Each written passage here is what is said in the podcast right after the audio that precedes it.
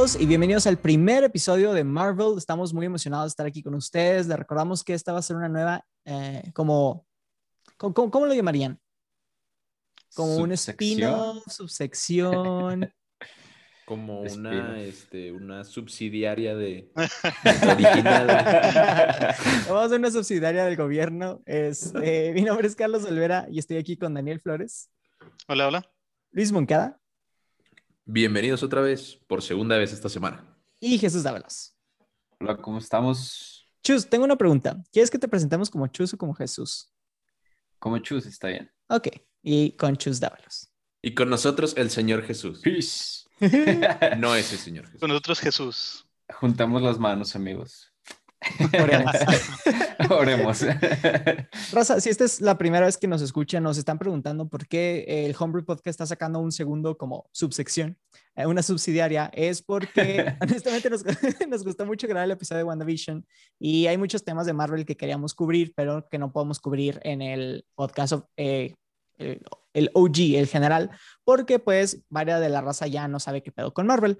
Entonces, pues salió la idea de, oye, ¿qué tal si sacamos esta subsidiaria y, y la aplicamos? Todo el mundo dijo que sí. Entonces, este va a ser el primer capítulo de Marvel. Van a hacer un podcast que va a estar saliendo todos los sábados eh, o domingos, dependiendo cómo se nos ajusten los horarios. Y pues va a estar enfocado 100% de contenido de Marvel. Este año creo que lo vamos a enfocar mucho a las series y películas que salgan, pero en los tiempos libres que tengamos sin contenido, vamos a estar hablando de cómics, de las películas pasadas, incluso haciendo uno que otro bracket para determinar cuál es la mejor película. Y ya para empezar, pues vamos a hablar del primer capítulo de eh, Falcon and the Winter Soldier. Y antes de desglosarlo y desmenuzarlo, ¿cuáles fueron como sus opiniones generales? ¿Ya del final del capítulo? En general, o sea, de todo el capítulo. ¿Qué, qué dirías tú de todo okay, el capítulo? Okay. Eh, pues para mí como que se fue presentando una parte que no conocía de, de Marvel. O sea, no conocía de los, o sea, de este grupo rebelde que está apareciendo y es que no quiero spoilear, pero está muy padre, o sea, me, me, fueron introduciendo, yo, yo no pensé que me fuera a llamar tanto la atención como WandaVision y todavía no, pero creo que va a ir escalando poco a poco. ¿Sientes que empezó mejor o peor que WandaVision? Empezó mejor. Sí, ¿verdad? Eh, empezó mejor. Sí, mejor. Definitivamente como que, no sé, sentí yo que fue un, porque mucha gente se quejó de eso, de los primeros tres episodios de WandaVision, ¿no? De que, que huevas, sí. o sea, qué pedo, y este sí se sintió, ¿sabes como que lo sentí? Como, como inicia Winter Soldier o Civil War, que empieza luego, luego en una misión. Porque aquí, sí. digo, tienes una pequeñísima escena de este Sam eh, eh, eh, recogiendo el, el, el, escudo y creo que está en el funeral de, de Capitán América. ¿Ustedes dónde creen que está? ¿De dónde sale de que esa primera escena? Yo de, sí creo que es, fíjate que yo pensaba, estaba muy confundido cuando la vi, pero ya ves, ahora que lo estaba viendo contigo, creo que sí es despuesito, inmediatamente después del funeral de Capitán América, digo, de Tony Stark. Este, está guardando el shield que le dio el capitán en ese funeral. Mm. Wow. No sé. Es que yo, yo creía eso, Dani, cuando te lo dije y luego vimos el video de este güey que decía que venía el capitán, de, el funeral de Capitán América y dije, ajá. Porque habían dicho, ¿no? los rumores habían dicho, ¿no? Que la película iba a empezar luego, luego del funeral. Sí, exacto. Mm. O sea, por eso yo también estaba confundido, pero ahora lo veo más adecuado en el otro. Por lo que también, bueno, por algo que mencioné más adelante en el episodio. La verdad, sí, yo pensé mí... que estaba en su casita. Ahí plancha. No, es que te trae un tra traje negro como Ajá. el que llevas a los funerales. Ah, es por eso. Cierto. Cierto. Sí, igual, igual yo siento que, bueno, eso ya es más adelante, pero en el segundo hablan de él como si ya no estuviera. O sea, hablan de él en como segunda persona, como, como nunca le dije, nunca supo, nunca, y como si ya nunca pudiera saber, o sea, como si ya no estuviera vivo, ¿sabes? Entonces, me da esa impresión. Eso. ¿Ustedes creen que la razón por la que Chris Evans Chris Evans, güey, perdón, Capitán América se, re se, regresó en Endgame. Fue porque ya se había muerto Peggy y dijo, ok, perfecto, ya se murió, entonces ya puedo regresar en el tiempo. ¿O, o, o, o qué pedo? No, no, no. O sea, yo, yo creo que nos lo dejan muy claro cuando.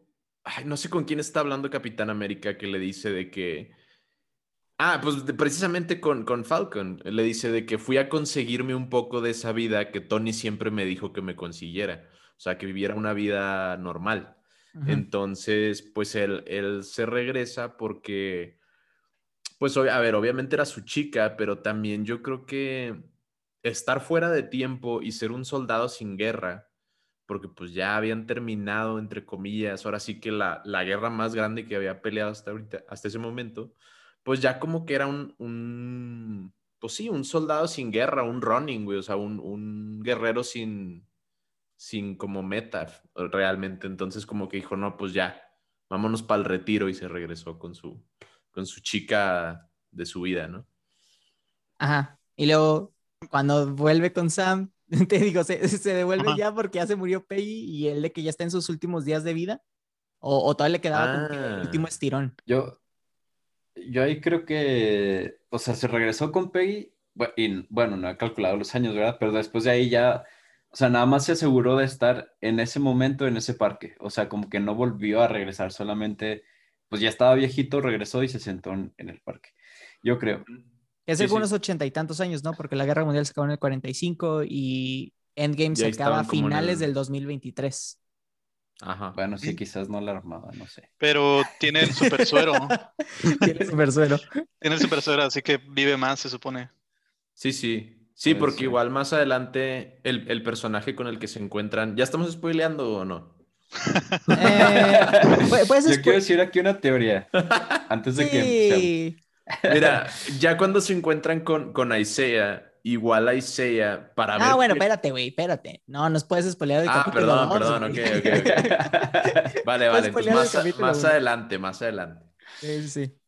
Aquí, de hecho, yo creo que había escuchado una teoría, no sé si me la habías comentado tú, Carlos, pero era de que el Capitán América, o sea, tenían la idea de que cuando regresara y estuviera ahí en el parque, eh, no fuera Chris Evans, sino que iba a ser Stan Lee. Y entonces todos los cameos que hubo en las películas pasadas era el Capitán América asegurándose de que la línea estuviera bien, o sea, cuidando a los demás Avengers. Y eso se me había hecho súper bonito, pero pues sabemos que Stan Lee no, no llegó a, a, poder grabar esa escena, pero hubiera estado muy cool. Y podría ser eso una teoría también, o sea que Stan Lee es en realidad el Capitán América de viejito. Me gusta, pero creo que se contradice con una de las escenas post créditos de Guardianes de la De Galaxia Guardianes, 2, ¿no? Sí. donde está con La los de- Watchers. Ah, La del Es Watcher, verdad. sí. Que entonces sí pega la teoría, ok, Stan Lee es uno de los Watchers. Entonces hace como que más sentido. uh, tienes razón, tienes razón. Sí. Pero bueno, entonces inicia con la, con la escena de un funeral, no sabemos cuál es, igual después eh, la serie nos van a contar. Y la siguiente escena, yo creo que es una escena muy padre, eh, es una escena de acción donde puedes ver al Falcon como por fin bi- bien como pelea, porque en Winter Soldier, eh, obviamente eh, el enfoque es, es Capitán América y luego en Infinity. War, sí lo ves, pero pelea muy similar a War Machine, como si tuviera un traje de Tony Stark. En Endgame ni se ve con la pelea final así de, de los millones y millones de... Muy sobrado, muy sobrado. Exactamente. Incluso en Winter Sí. Soldier lo nerfearon en la final, güey. O sea, le, le- le- el Bucky le tumba las alas en, Ujú. en la final, Para güey. quitarlo de. Ajá. Ajá, Sí, para pues- sacarlo de la pelea, güey. Ajá, es el típico 1v1, ¿no? Mano a mano. Eh, pero aquí vemos una escena muy... yo- yo- yo- el, el tono me dio muy Misión Imposible. No sé si ustedes también lo sintieron así, ¿no? De, ok, hay un heist y hay, hay un avión y, y la gente se avienta en sus trajes de ardillita y, y la- la, Sí. Sí. la- la combinación que vimos de artes marciales plus eh, la- las alas estuvo con madre porque las usa de escudo, las usa de espadas, las usa para, para estrellar a alguien contra una pared. Sí, ya está muy, muy, muy familiarizado con, con el uso de las alas. Está, realmente utilizaron a, a Sam como jamás lo habían usado. Este, Exacto. pero sí, me gustó un chorro también el intro. Este, te da desde el inicio, un, el, de un putazo te da de qué va a ser la serie, ¿no? O sea, cómo va a ser, cómo se diferencia. Sí, eso está muy padre, como que le van a dar más profundidad que se merecía, porque antes era, me acuerdo que el- creo que fue en la película de Ant-Man, o no me acuerdo en cuál película, pero que Ant-Man le ganó bien fácil a Sam y Ah, es sí. como que, o sea, era mucho relleno y ahorita es de que no, o sea, este vato sí trae, solo no lo habíamos visto en acción. Ujú, Mm, ya, ya. ujú. Ujú, Sí, Dani hizo el comentario de, no mames, eh, estos güeyes de las series van a tener más screen time que los originales tipo. Hulk, Boca y así, ¿sabes? Sí, de hecho. Pues que en horas las series pues ya es mm, bastante más que incluso dos películas, ¿no? Pues ¿Cuánto nomás, será? nomás toma la serie de WandaVision, le dio una backstory a, a esta Wanda que Hawkeye no tiene. Sí. Ok, pobrecito, güey. Pero tendrá. Pero sí Pero, tendrá. pero fíjate que lo- ya que lo mencionas es cierto, o sea, haz de cuenta, a mí, a mí lo que me está gustando, sobre todo desde el primer capítulo de esta, es que nos, o sea, nosotros conocemos a los personajes en nivel leyenda, nivel dios, güey, o sea, con el traje puesto y peleando contra seres cósmicos y la madre. Pero luego ya, o sea, te vienes al, al micro y dices, oye, güey, pero ¿quiénes son? O sea, ¿tienen familia? O sea, ¿cómo, cómo apoyan en su casa, güey? O sea, ¿quién gana el dinero aquí, güey? Porque, pues, por lo visto no les paga, güey. Sí, o sea, eso está culero, güey. O sea, y deja tú que no les paguen. O sea, obviamente, a ver, Tony, pues les daba casa y comida y todo, pero ¿cómo, o sea, cómo en cuestión, digo, si lo pensamos en términos mexicanos, güey, cómo facturan en el IMSS, güey, su seguro de vida, o sea, cómo, ¿sabes? O sea, cómo Sí, sí, sí. funciona eso, güey, cuando andas salvando el mundo de monstruos morados, güey, pero, pero tu familia tiene que comer, güey. O sea, I don't know, man. Es- es- o sea, es interesante verlos más humanos. güey. Exacto. Sí, más O sea, reales. Sí. De hecho, eso es lo que iba a pensar de, de la primera escena, o sea, de la pelea. No se sintió algo tan superheroico y con superpoder, o sea, se sintió como es un humano que tiene artefactos, o sea, back to basics, o sea, era muy, muy padre. Muy Batman. Muy Batman, sí, sí. Ajá, sí. Y aparece un villano que no veíamos desde la segunda fase del MCU, que es este. Batroc. No, no me sé su nombre, creo que es Pierre o algo así.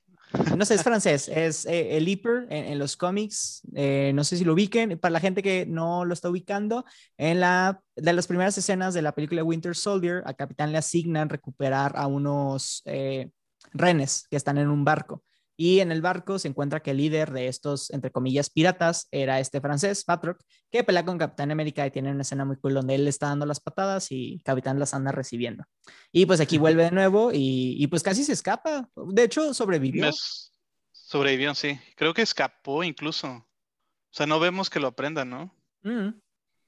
No. Exacto.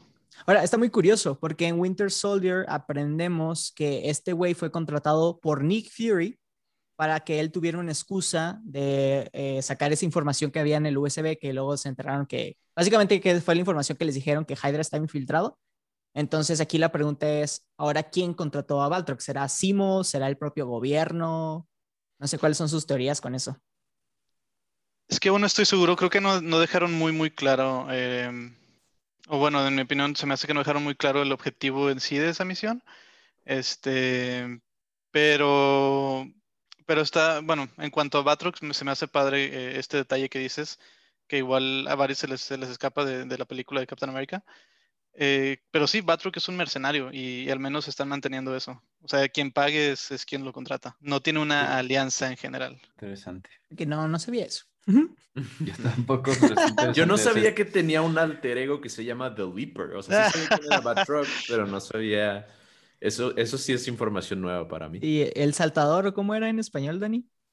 Está raro. No, no estoy seguro. Sí, creo que es el saltador. El brinca, brinca. Y la madre. Y Como que, dirían en España. sí. El- las aventuras del brinca, brinca.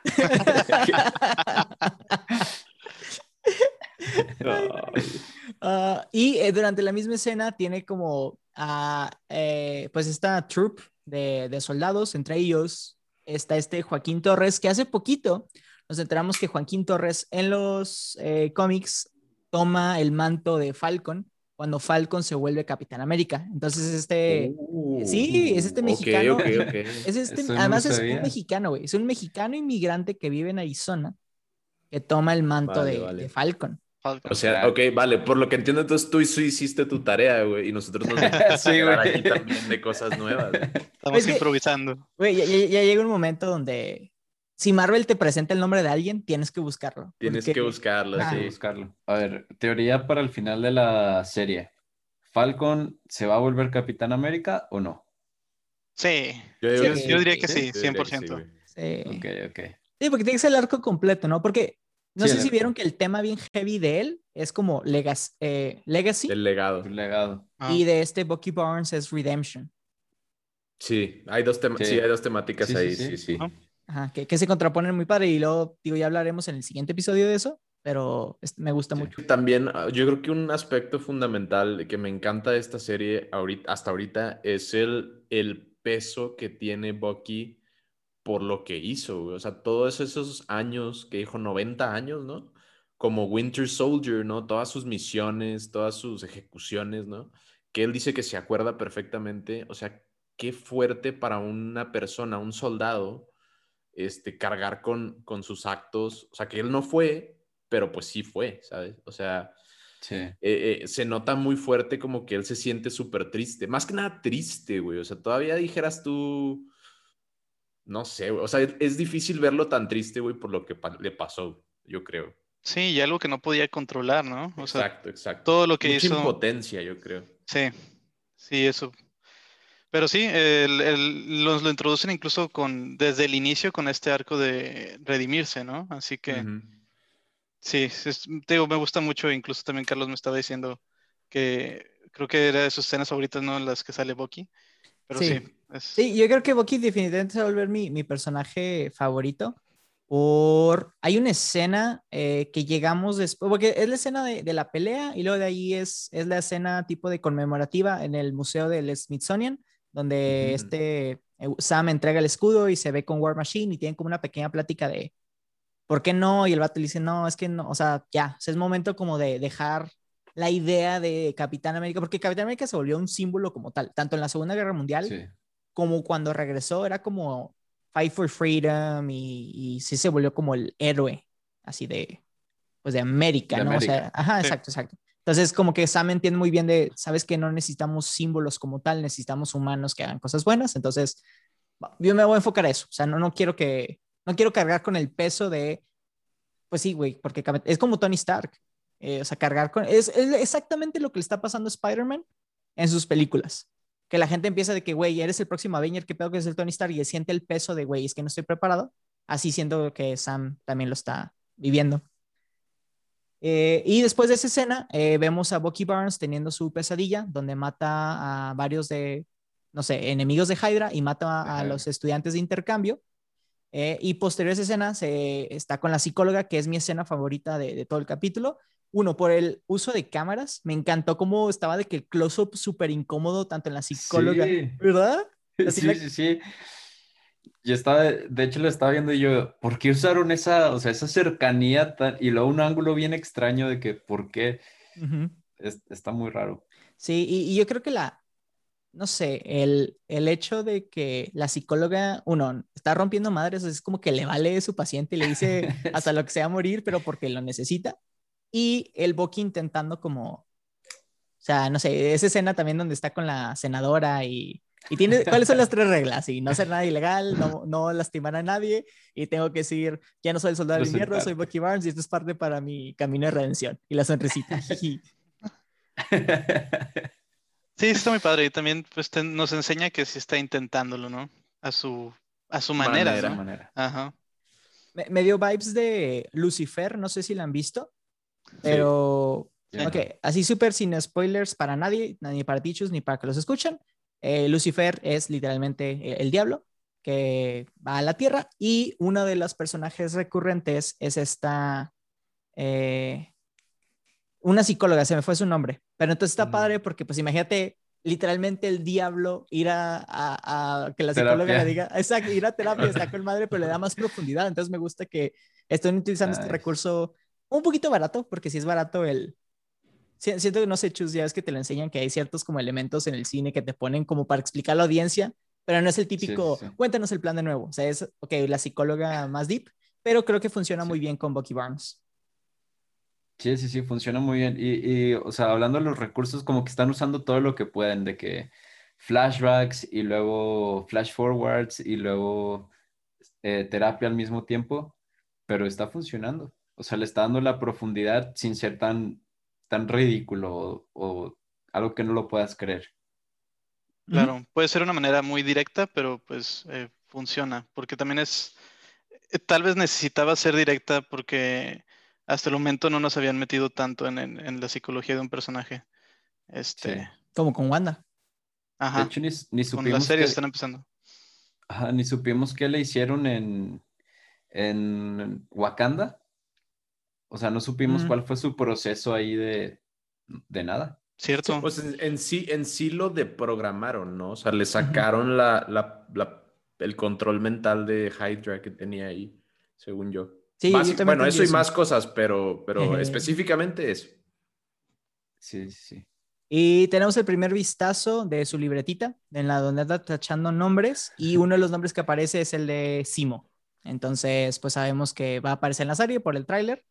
Entonces, estaría interesante cómo van a interactuar, porque pues la última vez que Simo lo vio, lo, pues lo alocó. O sea, Simo lo empezó, Sí. le aplicó las, las siete palabras mágicas y casi mata a Scarlet Witch. Y, y básicamente, Simo es la razón por la que los Avengers perdieron Infinity War. Sí, también. ¿Eh? Sí, es la raíz. No, no los, no los oigo convencidos. No, sí, sí, o sea, sí, sí. ¿Qué? Es debatible. eh. No, la verdad es que yo ni me acuerdo de Simo, entonces por eso no puedo opinar. Güey, es uno de los mejores No villanos. manches, güey. ¿Cómo no, No te vas a acordar si, si, si se parece a Dani, güey? Están idénticos. Ah, Se parece a Dani, güey. Dani nos quiere separar, güey. Ese es el propósito de, de este podcast. por eso entré, por eso acepté entrar a esto. Si, si sacas a Daniel Brühl, güey, y metes a Dani, güey, nadie se da cuenta. güey. Ah, luego ya, después de la escena de la psicóloga, vemos a Bucky Barnes en más como su día a día y que tiene este amigo, este señor es llamado Yori, que luego lo descubrimos que es el papá del estudiante que él mató. Entonces, eh, al parecer, Triste. sí, este Bucky tiene una segunda lista que al parecer es la lista como de make amendments, ¿no? De estas personas voy a eliminar y estas personas voy a intentar que me perdonen, ¿no? Para evitar lo que pasó con Tony, básicamente. Claro. Sí, todo regresando al, punto de redención. Y se me hizo muy triste. Esto creo que es la parte para mí más triste del episodio. Este, desde que te enseñan que él es el, el padre, ¿verdad? El padre de, del estudiante. Este, sabes que va a venir o que tiene que venir una escena en la que eh, Bucky le, ten- le cuente la verdad. Y siento que eso le da un peso muy, muy triste a todas sus interacciones. Güey, ¿cómo crees que reaccione Sí. el papá? ¿Crees que reaccione de que mal plan? O sea, que se va a enterar. Sí, obviamente se va a enterar. Le va a eso des- es-. Sí, se va a enterar. Eh, o, o le dice o se entera. Porque no puedes, no sé, siento que es un drama muy sencillo para poner en una serie. Pero Sí, como claro. reacciona, siento que va a ayudar mucho al desarrollo de Bucky. Porque si el señor reacciona en, con empatía, entonces ayuda a Bucky a encaminarse más al camino del bien, del aceptar que fue y pedir perdón. Pero si reacciona mal, es enviar a Bucky al camino de, ves, eres un asesino y por eso nadie te quiere. Sí. Ah, güey, el, el papá le va a decir, ya sabía, güey. O Ajá, sea, mi yo ya pequeña sabía que había predicción. sido tú, güey. Es, yo algo que un- algo, algo que le afecta mucho al señor y le- creo que se lo dijo la chica con la que salió. Que de hecho, qué, qué, qué curioso que vimos un date del Winter Soldier, pero bueno. Güey, eh, Este- perdón, perdón, me dio vibes Oh esa cita de Zuko cuando tiene la cita con la morra de la nación Ah, de la tierra. Zuko, güey. Sí, sí, No sé si sí. te acuerdas. O sea, cuando Ah, apenas sí, llegaron como ya, ya, ya. inmigrantes y el abuelo, literalmente el abuelo, o sea, Yori, les hace como la date y la date está súper incómoda. Me dio vibes de que así, Sí, igualito. fuerte. No Fuertemente. manches, sí, sí. Me acordé en cuando empezaste a escribirlo. Sí, sí, sí. Pero, ah, pero te, te- digo, este, que, que lo que más le dolía al señor era no saber por qué sucedió. O sea, nunca, nunca tuvo un por qué su hijo le pasó eso. Entonces era lo que más le dolía. Entonces, yo siento que el que Bucky, o sea, independientemente de la reacción, que Bucky le diga que sucedió es como un peso que le quita de encima de, güey, fue o sea, fue un accidente realmente. O sea, pues me mandaron a matar a otros vatos y tu hijo andaba ahí, se cruzó y pues, o sea, porque tenía control mental, pues no lo pude evitar, ¿sabes? O sea, literal wrong place, wrong time. O sea, no. Y a- algo que también de destacar de esa cita que vuelve todo el contexto un poco más triste es cuando la chava le dice qué es lo que hace que él se vaya a verlo, que le dice como que es que no hay un nombre para alguien que perdió a sus hijos, o sea, hay un nombre para los viudos, hay un nombre para los que se quedan eh, X y Y, pero no, no hay un nombre para las personas que pierden a sus hijos porque no hay un, no hay descripción para ese dolor. Y Bucky es de que, a la madre, voy a ver a mi compa y se va.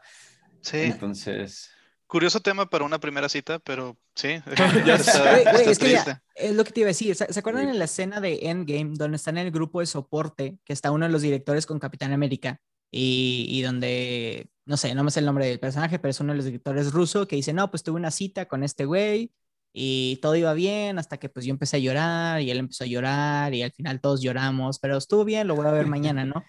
Eh, siento que ahorita que esta serie, si no me equivoco, son seis meses después de Endgame. Entonces, en, en la, ahorita Dani y yo lo sacamos. Endgame ocurre en octubre del 2023. Luego WandaVision, octubre, eh, perdón, en noviembre de ese mismo año. Y luego Falcon and the Winter Soldier, abril del 2024. Y ahora sí, Spider-Man Far From Home en junio del 2024. Entonces, Ok, está ok. después de WandaVision, pero antes de Spider-Man. Pero es muy interesante, güey, que yo me imagino que después de seis meses ah, y, y regresó la mitad de la población mundial, siento que el clima todavía va a estar como muy así groomy, moody, donde intentas ahora sí volver a la normalidad después de que cinco años, porque no sabemos si esta chava desapareció o no desapareció. Pero imaginando que no desapareció, son cinco años donde estuvo súper triste y luego regresa todo el mundo y es como que volver a adaptarte. Y Sí, si sí. sí regresó, es, estuve cinco años fuera adaptando. Entonces me imagino que muchas de las citas, güey, han de estar súper incómodas porque, güey, ¿de qué hablas? Si estuve desaparecido los últimos cinco Sí. años, no puedo hablar de nada. Y si me quedé los últimos cinco años, pues, y maybe no quiero revivir ese momento. No, y, y- y algo, que- y algo que es súper importante de entender ahorita y me parece fascinante también, mucho especulábamos antes igual entre nosotros de qué es lo que pasó después del blip y qué es lo que pasó de- después del segundo blip, o sea, cuando se van y cuando vuelven. Y si te fijas en esta serie, hay puntos clave que a mí me sonaron. Número uno, güey, dice, hay muchos campamentos de ese tipo de personas ahorita que le dicen a John Walker, bueno, eso fue la segunda, X. El punto es de que hay muchos Sáquese de campamentos. aquí. hay muchos campamentos de, de gente desplazada, o sea, gente que perdió su casa, su trabajo, sus cosas, güey, o sea, gente que, o sea, imagínate, la que se fue del blip, obviamente, pues a lo mejor su casa estaba hipotecada, el carro era leasing, güey, no sé, perdieron todo, güey. Y aún la gente que se queda, güey, a lo mejor dependían del sueldo de los que se fueron, güey, o de, no sé, güey, ¿sabes? De dos ingresos o no sé qué. Entonces, por ejemplo, la, la hermana, creo que es la hermana de, de Falcon, ¿no? Sí. sí. Bueno, la hermana de Falcon, güey, para mantener el negocio de su familia a flote, porque ella era la única que quedó, hipoteca su casa, el negocio se va a la mierda, ya va a perder la casa, entonces, shit's fucked. Y sobre todo en Estados Unidos, que todo lo deben, güey, porque todo lo compran a crédito, güey. Pasa algo así como el blip y, y pues todos pierden todo, güey, todos acaban en la calle.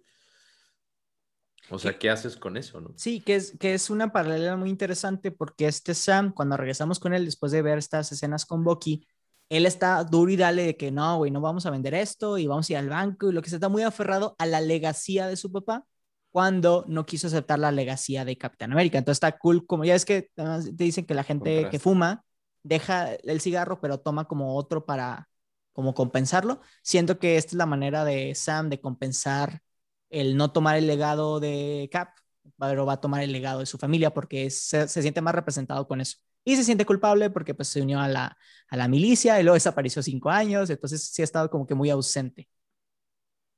Que sabemos que normalmente las comunidades en Estados Unidos, por lo que ha representado el Miria, las comunidades afroamericanas son más de familiares y de núcleos y estamos, o sea, cuando están juntos, están juntos, porque también está obviamente el núcleo de familia eh, rota. Que está muy padre cómo, cómo lo estás poniendo. Está interesante ver cómo va a intentar recuperar un legado.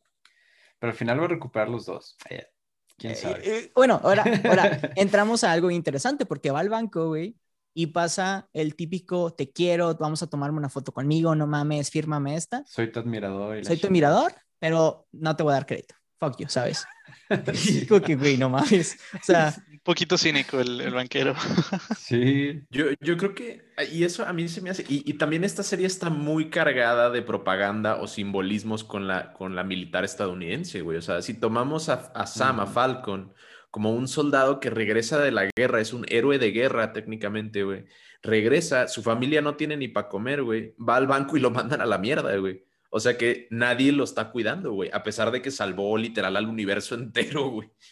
O sea, Fíjate, Sí, sí, está muy, muy pesado. Y fíjate que qué bueno que lo mencionas, eh, estos paralelos, porque precisamente ahorita que estábamos hablando de Bucky me, me di cuenta de que también su, toda esa culpa es algo que podría fácilmente tener- ser muy relatable Claro. a alguien de la vida real, ajá. A Porque un, a un realmente- soldado que hace Ajá, crímenes de guerra, güey. Porque Bucky lo hizo porque se lo ordenaban técnicamente. Sí, claro. Y, y es, es muy parecido, sí. Sí, está muy pesado este tipo de temas. Y las últimas dos cosas que nos presenta este capítulo es esta nueva como asociación antigobiernos llamada eh, The Flag Smashers, donde al parecer algunos de ellos representan poderes de como Capitán América con el Super el- fuerza. Superfuerza con el, ay, ¿cómo se dice? Suero, Suero del de supersoldado. del super soldado. Y también, eh, pues, el gobierno presenta al, al nuevo Capitán América, este Jonathan Walker o John Walker, no sé si es Jonathan. Walker. Sí. John Walker, y ahí es donde Sam se da cuenta que todo, todo lo que le dijo este güey, el, el, el gobierno durante el Smithsonian, de que bueno, que lo dejas, el legado, bla, bla, era pura mamada nomás para que alguien blanco tuviera el escudo, y eso está bien Le- heavy, güey. le- Claro. Exacto, exactamente. Le vendieron un cuento como para convencerlo o empujarlo a que él solo renunciara al escudo pensando que es lo correcto, güey. Y luego se dio cuenta de que le vendieron puro chile, güey. O sea, nomás era para que soltara el escudo, güey. Sí. Sí. Más adelante tengo un punto a discutir del segundo episodio, pero Y ahora, si tomamos en cuenta que este episodio es después de los sucesos de WandaVision, puede que el gobierno ya esté muy preocupado por la gente enhanced, por todo lo que hizo Wanda, entonces quiera crear como su propio, su sus propios Avengers, pero controlados por el gobierno. Básicamente los Sokovia Accords, pero donde el gobierno tenga completo control, que es algo que no se pudo completar. Y gente como Sam, como Hawkeye, supongo, que quieren regresar a una vida normal porque tienen familias, tienen que verse obligados, como Sam, a trabajar para, eh, pues dijo que estaba trabajando para, no sé, para el gobierno americano, con el fin de, pues es o, o trabajo para el gobierno o me vuelvo un fugitivo como era antes de Infinity War, porque recuerdan que Sam se volvió fugitivo de guerra. claro, claro. Entonces, como que te dan dos opciones, o, o trabajas con nosotros y, y nos haces caso o te metemos a la Sí. cárcel. Entonces, por ponen fíjate- posiciones muy difíciles. Y por ese tipo, o sea, por eso mismo, este, se me hace a mí, eh, o a mí me gusta mucho la teoría que hay de que el general Ross, que pues es quien salía desde Hulk, creo, Ujú. este, tal vez está también planeando armar un grupo controlado por el gobierno eh, de Enhanced Individuals. Este, y se me haría muy orgánico precisamente porque ya nos, ya nos introdujeron los Sokovia Accords, nos están introduciendo todo esto que, que nos estás diciendo, y, y ya nos introdujeron también que Ross también tiene un miedo slash eh, repulsión hacia estos, eh, Odio, ¿no? ajá, hacia los individuos con poderes que actúan por su propia cuenta. ¿Y no, Este, no había un rumor de que iba a volver Abomination, güey? Este Blonsky. no sé, fíjate. Algo, algo pero había pues, escuchado yo. Sería una pieza más ahí, sí, sí, sí. Pues sí, a ver qué tal. Muy bien. Últimos comentarios de este episodio. A mí me gustó mucho. Honestamente, sí, eh, siento que la serie va a estar más entretenida en cuestiones de acción que a comparación de WandaVision. Y ya estoy así viendo que Bucky va a ser mi personaje favorito por el trasfondo que le van a estar dando, ¿no? Eh, las frases que tiene, que en el segundo capítulo, en el- eh, en el- escuchando después de este, van a poder ver cuál- a cuál frase me refiero, pero siento que le van a poner muchas frases así de que te van a pegar, o sea, que vas a sentir así la empatía por el vato de güey, no mames. Lo que me sorprendió es que como a los 30 minutos dije, ah, ya se va a acabar. Y luego pasé el mouse y, oh, le quedó un chorro, o sea, por, por la mal costumbre de WandaVision. Pero me gustó, hay acción, hay profundidad en los personajes que, que no teníamos. Y creo que es a lo que Marvel está apostando ahorita. O sea, en vez de tener cantidad como lo teníamos en las de Avengers para atrás, de que mete más personajes, mete más personajes, ahorita es profundiza en los personajes. Y me está gustando. Yo, para mí, un punto interesante ya por último es, si te fijas, eh, ¿cómo se llamaba este güey, el director de Sword en WandaVision? ¿Cómo se llamaba este güey? Hayward.